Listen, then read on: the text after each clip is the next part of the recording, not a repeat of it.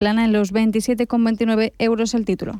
Miramos también a Portugal, país vecino que vive una semana muy convulsa en lo político. Desde ayer se debaten los presupuestos generales y la coalición de izquierdas está a punto de romperse, ya que en sus 47 años de democracia, desde la revolución de los claveles, nunca se habían caído unas cuentas públicas. Eso podría llevar a la disolución del Parlamento y a elecciones anticipadas. Pedro, cuéntanos.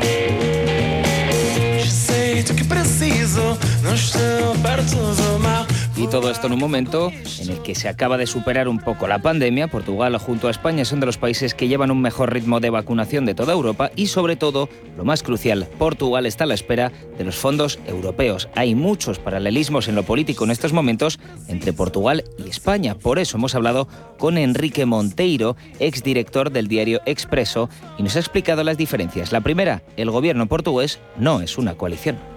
En Portugal jamás hubo una coligación. Era un gobierno del Partido Socialista sustentado en Parlamento por Partido Comunista, que es un partido comunista tradicional, Partido Comunista stalinista todavía, y un partido que bloco de izquierda que es muy, que es muy similar a Unidas Podemos. Según Monteiro, estos partidos han sido fieles a su condición. Socialistas siguen su camino, los comunistas siguen fuertemente antieuropeístas y el bloque de izquierdas sigue siendo un partido contestatario, más cómodo en la oposición. Aún así, los números no dan en el Congreso para renovar los presupuestos generales, por lo que las elecciones anticipadas se acercan.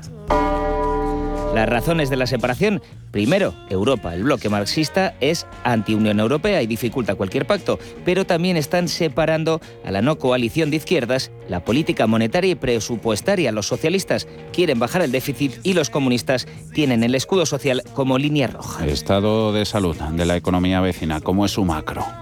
Pues eh, como decíamos antes, las cifras del COVID son muy positivas, pero la vuelta a la normalidad pasa más por mirar las cifras económicas que las de la pandemia. Deuda al 135% del PIB, déficit del 5,8% del PIB, aunque tiene solo una inflación al 1,5% y una tasa de paro del 6%. Aún así, como en todo el mundo, hay distintas maneras de verlo, pero en todas partes se le tiene un poco de miedo al tapering.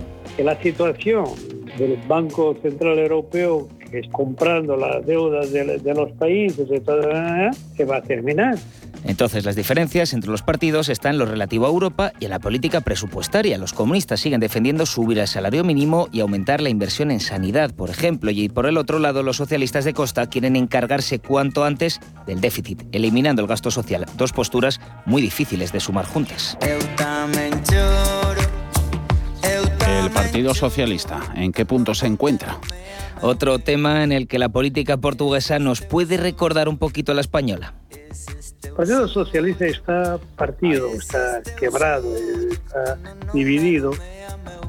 Por un lado, los socialdemócratas clásicos, que ganaron las bases de izquierdas y a los comunistas en las calles en los años 70 y 80, y por el otro, los nuevos miembros del partido, que por mucho que agradezcan a sus predecesores, quieren tomar nuevos rumbos, nuevos rumbos y sobre todo las riendas. ¿A qué nos podría recordar esto?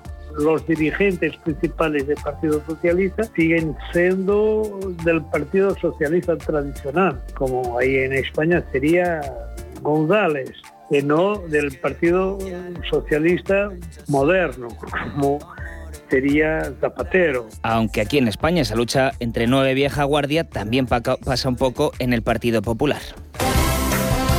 El caso es que en unas más que posibles elecciones anticipadas, los sondeos apuntan a que los socialistas de Antonio Costa podrían volver a ganar.